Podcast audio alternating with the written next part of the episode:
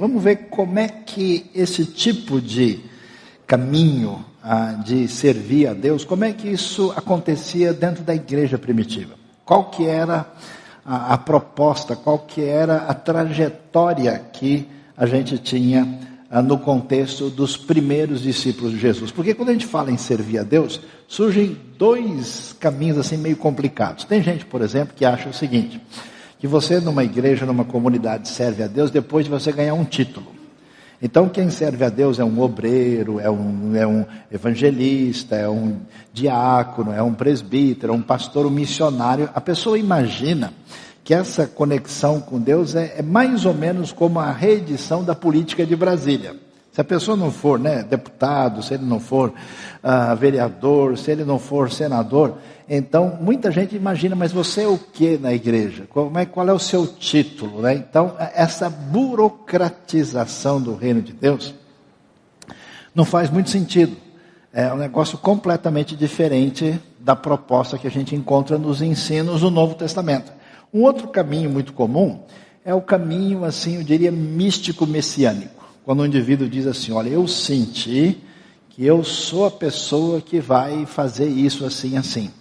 E às vezes, essa percepção da pessoa não encontra eco na realidade.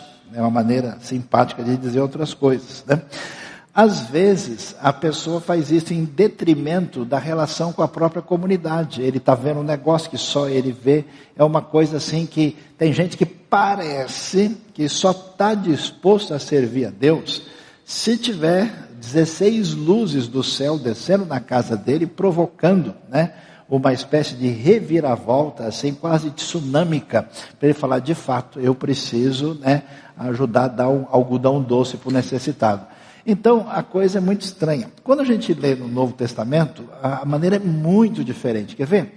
Atos capítulo 6 conta para a gente a história de como é que a coisa aconteceu nos dias dos primeiros seguidores de Jesus. Diz assim a Bíblia.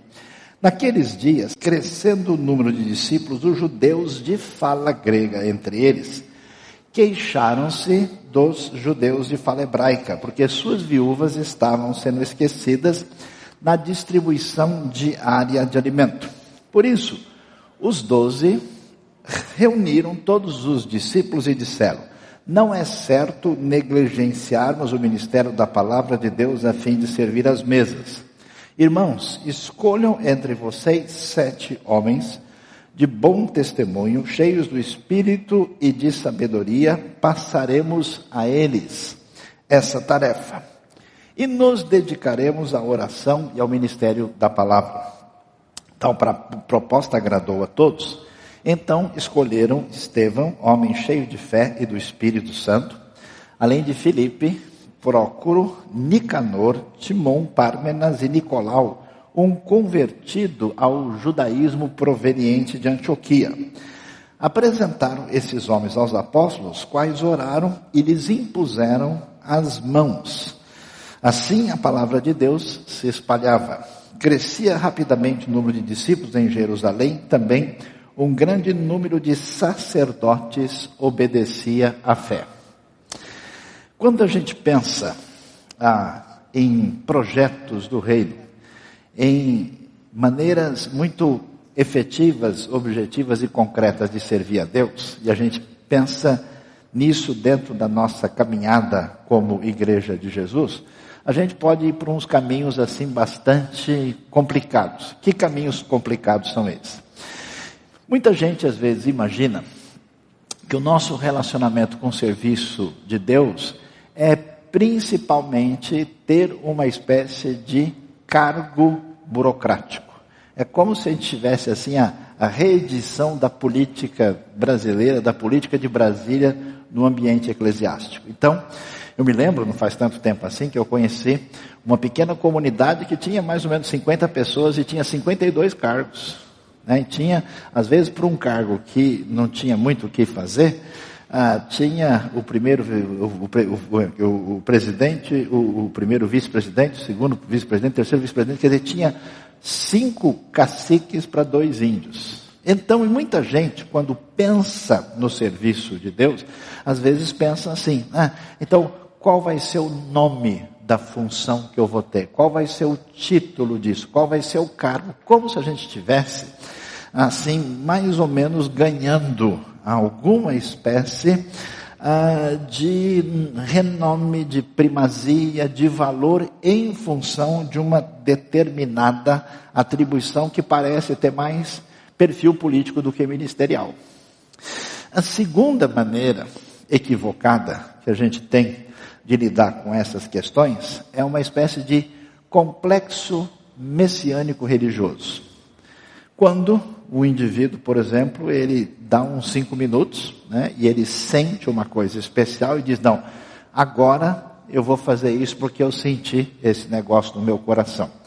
E isso não é, Deus pode fazer alguma coisa assim na vida de uma pessoa, mas muitas vezes isso não acompanha o mínimo de bom senso, isso não tem referência da comunidade, e em alguns casos, algumas pessoas acabam, que é um problema que o nosso contexto a, a cristão evangélico enfrenta hoje é um número grande de pessoas que não têm qualquer relacionamento e compromisso com a igreja local. Eles se sentem o único caminho de Deus para fazer A, B C e trabalham completamente isolados e sozinhos. Né? São chamados crentes sem igreja, alguns chamam de desigrejados, que é gente que vive numa espécie de ilha distanciada. Você vai ver que no Novo Testamento nem existe uma proposta para alguém fazer qualquer coisa baseado numa espécie de título. Né? Inclusive a maior parte dos estudiosos da área de eclesiologia lê em Atos 6 e diz aqui é o surgimento dos primeiros diáconos. Mas quando você vai ler no texto, nem se, não há nem, qualquer nem preocupação de citar esse nome. A gente vai ver esse nome mais adiante, lá ah, no contexto das epístolas pastorais, ah, num contexto em que a comunidade tem um meio de reconhecer o ministério que é feito por essas pessoas. E também você não vê essa situação ah, mística isolada quando a pessoa desenvolve um suposto projeto para Deus, independentemente da comunidade da fé. A pergunta é: qual é o caminho do serviço dentro da realidade da igreja primitiva, como nós vemos em Atos 6. O que é que aparece? O que, que surge em primeiro lugar? Surge o que? A necessidade. Surge uma situação que precisa ser trabalhada ministerialmente. E é interessante que a gente, a gente descobre que o povo da igreja anda lendo pouco a Bíblia quando eles começam a viver no mundo romântico né, religioso que não existe na Escritura. Eles têm expectativas sobre a realidade da igreja, da denominação, não sei de quê, que nunca aparece em nenhum texto bíblico. O que, que é a igreja primitiva? É uma igreja simples, de pessoas de carne e osso, com seus problemas e dificuldades que a gente enfrenta em toda e qualquer situação. A questão não são os problemas que a igreja tem que enfrentar, mas como ela lida com isso como é que ela tem maturidade para lidar com os problemas que fazem parte da vida de todas as pessoas. Aí o que aconteceu? Simples, essa igreja inicial, antes da chegada dos samaritanos, que aparece em Atos 8, antes da conversão dos gentios, que vai aparecer em Atos 10, quando ela é uma igreja que só tem ainda judeus que são discípulos de Jesus, surgem dois grupos diferentes como sempre vai acontecer em qualquer lugar. Às vezes essa, essa, facilidade de divisão é tão grande que o indivíduo sozinho já são três grupos diferentes, né? Cada dia ele é uma pessoa. Bom dia, olá, muito prazer, eu me amo, não posso mais viver sem mim, né? Então é igual o cara, né, que mesmo morando sozinho, resolveu, ficou tão revoltado que resolveu fugir de casa. Né? O sujeito que não fala consigo mesmo há uma semana porque ele está revoltado. Então, essas dificuldades aparecem e aqui que acontece? O pessoal que era de fala grega, e o pessoal que era de fala hebraica se desentendeu. E na hora de fazer a assistência às viúvas necessitadas, que era uma realidade que já existia no contexto judaico, e ela está presente na igreja primitiva, o que, que aconteceu? Começou a haver uma distribuição que não estava muito boa, que não era igualitária, que não era justa. E aí, o que, que aconteceu? Adivinha, fechou o tempo. Então, nós precisamos resolver isso. Como é que surge um projeto do reino? Como é que surge um projeto específico que vai abençoar a vida da igreja e a missão da igreja? Surge de uma necessidade que Deus coloca no nosso caminho. Essa necessidade pode ter a ver com as crianças, pode ter a ver com adolescentes e jovens, pode ter a ver com área de ensino, pode ter a ver com grupos específicos, homens, mulheres, ministério de família pode uh, ter a ver com a expansão missionária da igreja. Tem uma série de situações. E essas necessidades se multiplicam. De repente, por exemplo, surge um doido falando um monte de coisas complicadas, essas coisas se espalham e começa a confundir a cabeça de muita gente. E o que, que acontece? Uma igreja saudável precisa ter um ministério de ensino capaz de dar resposta explicar o que está acontecendo. Surge uma moda um comportamento social, uma influência das uh, referências midiáticas que atingem adolescentes, jovens.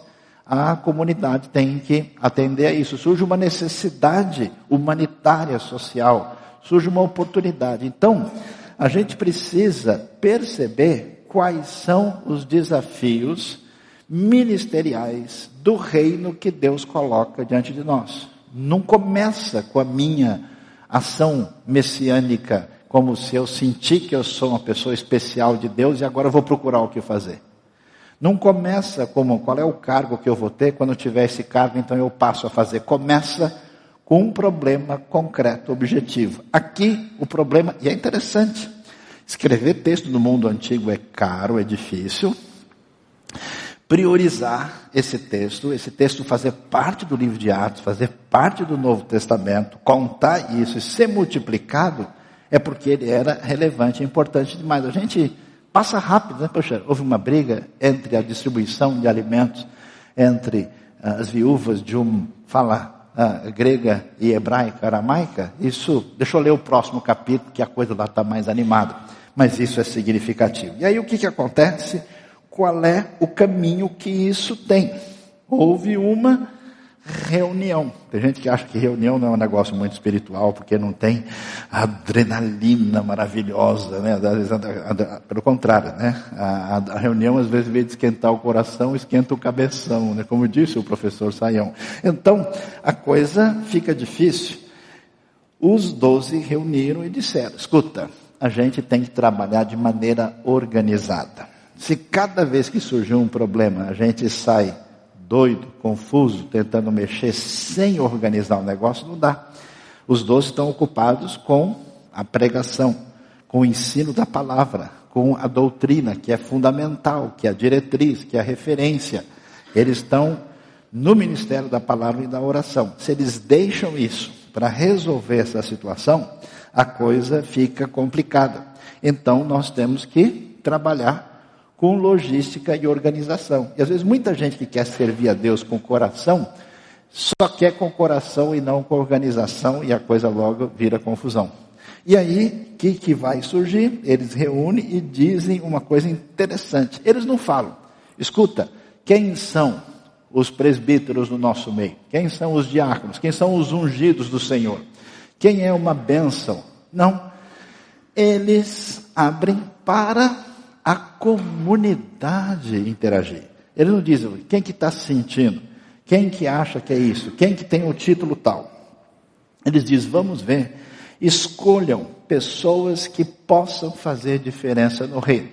Quem são essas pessoas? As pessoas que, através da sua caminhada, mostraram para a comunidade que a sua diretriz maior é servir.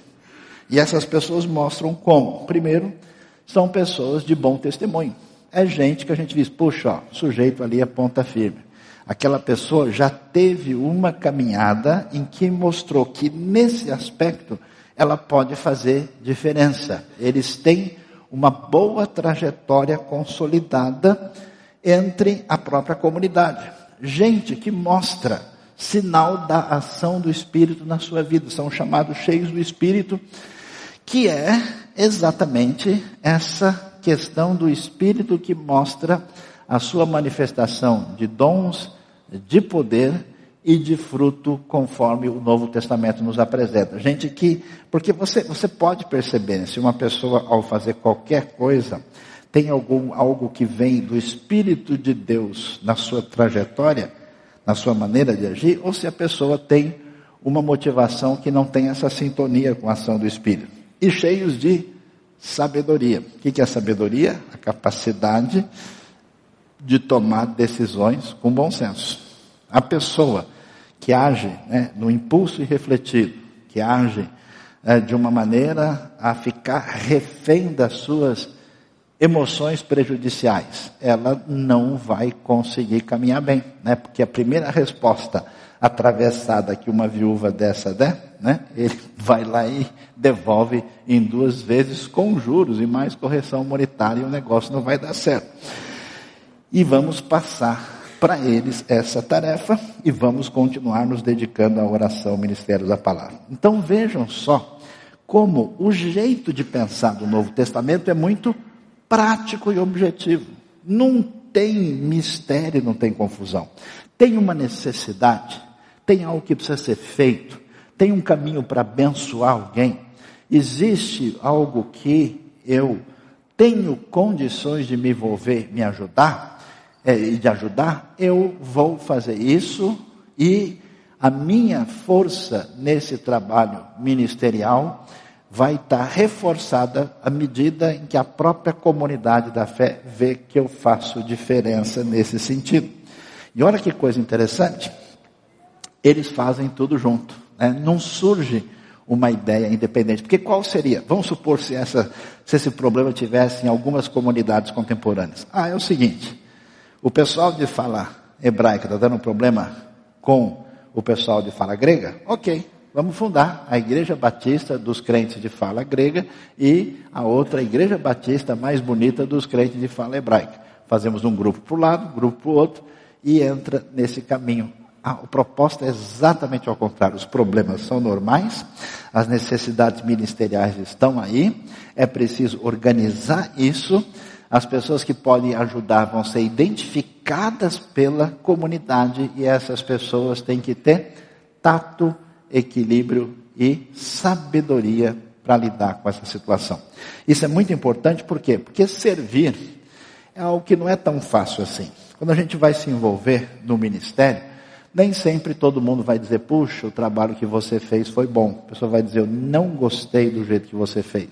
E se a pessoa não tem maturidade, o que, que acontece? Ela diz: Ah, eu já estou fazendo de bom coração e alguém ainda não gostou, então não vale, eu não brinco mais. Ou a pessoa uh, tem uma atitude que, na hora de conversar com os outros, ele exige que seja feito tudo só do jeito dele. Não tem uma maneira de conversar e de interagir com a comunidade. Ou, na hora de ver a necessidade a ser atendida, é o que acontece em muitos ambientes, as pessoas se perdem nas burocracias, nas discussões secundárias e a necessidade em si não é atendida. Então, por causa disso, é preciso sempre simplificar os processos. Porque como é que funciona essa questão de envolvimento no reino de Deus? Deus trabalha na sua vida, a graça de Deus que te levou a conhecer a salvação, o perdão em Cristo Jesus, essa salvação de graça pela fé, que nos livra da condenação eterna, que nos dá vida eterna, que perdoa os nossos pecados, que nos encaminha, deve nos levar a ter um coração com o desejo de abençoar, de ser caminho de bênção na vida dos outros. E aí eu preciso, né, é, escolher um projeto, uma coisa que tenha a ver comigo aquilo que eu tenho. Os apóstolos falaram: escuta, a gente já tem ministério definido, a gente não pode largar isso aqui para fazer o outro lá. Você escolhe aquilo e desenvolva a sua caminhada no serviço do reino com o objetivo de abençoar as viúvas, de fazer com que as coisas aconteçam. Quando a gente perde o caminho, a gente muda, né? A gente fala, não, o importante é eu estar me sentindo bem. Já encontrei várias pessoas que às vezes estão numa comunidade, vão para outra e dizem: Não, para mim o importante é eu estar num lugar em que eu me sinta feliz. É mesmo? De onde é que você aprendeu isso? Para mim é importante eu estar num lugar né, onde esteja tudo confortável para mim. Se você quer servir a Deus, o importante é você estar num contexto onde a sua vida seja canal de bênção para abençoar pessoas nas suas necessidades dentro do contexto do reino de Deus. E é interessante ah, o detalhe, né? Eles escolheram, a comunidade escolheu. Imagina, isso aqui não foi uma escolha formal. Eles não fizeram uma coisa. Eles sentaram e falaram: puxa, quem que poderia ajudar? Quem sabe o fulano? É, o fulano, sim. Olha, e esse aqui? Eles escolheram quem? Dá uma olhada lá. Aparece homens cheios de fé e do Espírito Santo, quer dizer, gente que mostrava uma caminhada e um coração sintonizado com aquilo que era tão importante, e escolhem Estevão, Filipe, Prócoro, Nicanor, Timon, Pármenas e Nicolau, um convertido ao judaísmo proveniente de Antioquia. Duas coisas são interessantes. Isso tem tanto valor que a Bíblia faz questão de dar nome por nome. Imagina num tempo antigo, onde pergaminho é muito caro, onde tinta é caríssima. Você, em vez de ser sucinto e falar, ó, então, sete entraram lá e que Deus os abençoe. Não, faz questão de dar nome por nome. Por quê? Porque o reino de Deus é feito pelo trabalho de pessoas individualmente, não de instituições, não de organizações abstratas. É o seu trabalho que ajuda um projeto social. É o seu envolvimento que faz a diferença em quem está lá sofrendo no interior da Amazônia. É o seu trabalho é que vai levar uma pessoa a receber Cristo Jesus na sua vida. É o seu envolvimento que vai encaminhar a vida de um adolescente, que vai formar a cabeça de uma criança e que vai dedicar-se à oração. É você pessoalmente, você tem nome, não é só, né? Às vezes a gente fala, não, a igreja, a IBNU, né? Os batistas, os evangélicos, é, esses nomes são genéricos demais, né? A pergunta é o João, a Maria, a Eleonora, o Antônio, é os nomes individuais. E tem mais. Que nomes estão aqui? Todos nomes gregos. Por quê? Era o pessoal de fala grega que estava numa situação mais complicada e difícil. Olha lá. Os judeus de fala grega queixaram-se dos judeus de fala hebraica. Os que entraram para fazer o bem bolado exatamente o pessoal que veio ajudar um equilíbrio. Até porque a gente faz algumas coisas inadequadamente, às vezes sem pensar e sem má intenção. Né? Havia uma, uma proximidade, uma sintonia maior do pessoal que está em Jerusalém. Eu falei para vocês que a coisa é séria. Né? A coisa em Jerusalém está lá alinhada. Ah, esse pessoal tinha mais sintonia com quem é dali, que era o pessoal de fala hebraica. E aí o pessoal de fala grega ficou no segundo plano. E aí então entra aqui gente, inclusive um deles era o que? Alguém que era um antigo pagão, que um dia conheceu Deus de Israel, e antes de conhecer o Messias de Israel, Cristo, ele tinha se convertido ao judaísmo, quer dizer, ele não era nem judeu de origem. Tinha se convertido ao judaísmo e agora reconheceu o Messias que tinha vindo para Israel e para todas as nações, e ele nem era de lá, ele tinha vindo de Antioquia. Ou seja, a escolha envolveu gente, gente individualmente, gente que tinha condições de ajudar e gente que era pertinente para resolver o problema. Porque às vezes é uma coisa importante para todo mundo fazer. Você não fez ainda, faz. Procura. Pergunta para o pessoal dos ministérios hoje aí para você fazer um teste de dom espiritual. Porque às vezes a pessoa é gente finíssima. A pessoa tem bom coração, ela quer, mas aí ela entra na, na área errada. E ele começa a fazer. Eu recebi um convite perigoso hoje, os irmãos devem orar mais. O pessoal da adoração falou se eu não queria participar. Eu falei, se eu entrar na adoração, começa a grande tribulação, né? aquilo que falou o profeta Daniel. E aí eu logo já mostrei para eles a, a, necessidade da oração profunda, porque o negócio aí pode ser apocalíptico. Né? Então, se a pessoa que tem, ah, às vezes, boa disposição, não tem orientação, a pessoa acaba se atrapalhando e se confundindo. Esses homens foram apresentados para os apóstolos, eles oraram por eles e impuseram as mãos. Impor as mãos não é uma cerimônia mágica, não transfere uma energia para eles. Era um costume antigo da tradição hebraica de conferir publicamente a ideia de que você está concordando, legitimando e abençoando uma pessoa. E eles então passam a servir, e o livro de Atos é interessante, mostrando o problema da igreja, problema pequeno, mas importante, concreto, que precisava de ser trabalhado, foi trabalhado e o livro continua dizendo, ó, assim, a palavra de Deus se espalhava, crescia rapidamente o número de discípulos em Jerusalém e um grande número de sacerdotes obedecia à fé. Termina com uma nota super positiva dizendo: pessoal, preste atenção, o reino de Deus é vencedor. A igreja de Deus é grande demais. O evangelho vai ser vitorioso, poderoso e vai atingir. Essa palavra vai continuar crescendo e fazendo diferença no mundo todo. Não perca a oportunidade de servir por causa de pequenas coisas. Por causa, imagina só se eles tivessem perdido a visão do reino, porque imagina, estou na igreja primitiva, cheio do Espírito Santo, acabou de acontecer o Pentecoste, e agora as viúvas estão brigando? Ah, quero mais saber, não. Isso é o fim do mundo, onde já se vê. Esse pessoal não é crente coisa nenhuma. Se fosse, não estava fazendo isso. Não. Eles trabalham, eles resolvem, eles agem amadurecidamente, por quê? o Evangelho continua poderoso e vitorioso, alcançando aquilo que Deus confirmou e falou por meio da Sua palavra. Então hoje é um dia que a gente convida você. Convida o quê? A você ter a oportunidade de olhar de perto cada um dos nossos ministérios e você vai ter a oportunidade de conhecer, número um, você vai ter a oportunidade de orar, interceder, ah, e ter uma relação de proximidade em relação a isso, vai ter a oportunidade de se apresentar como um voluntário. Falou, olha, isso aqui eu gostaria de fazer. Isso aqui eu quero me envolver. Isso aqui eu tenho interesse diretamente. Olha, eu tenho interesse em missões.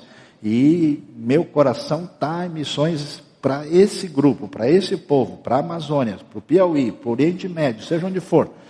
Ou então você diz: não, olha, eu quero um envolvimento maior, eu quero iniciar um ministério, eu quero que Deus abençoe a minha caminhada nessa direção. Que Deus nos abençoe de modo especial nesta manhã. Amém?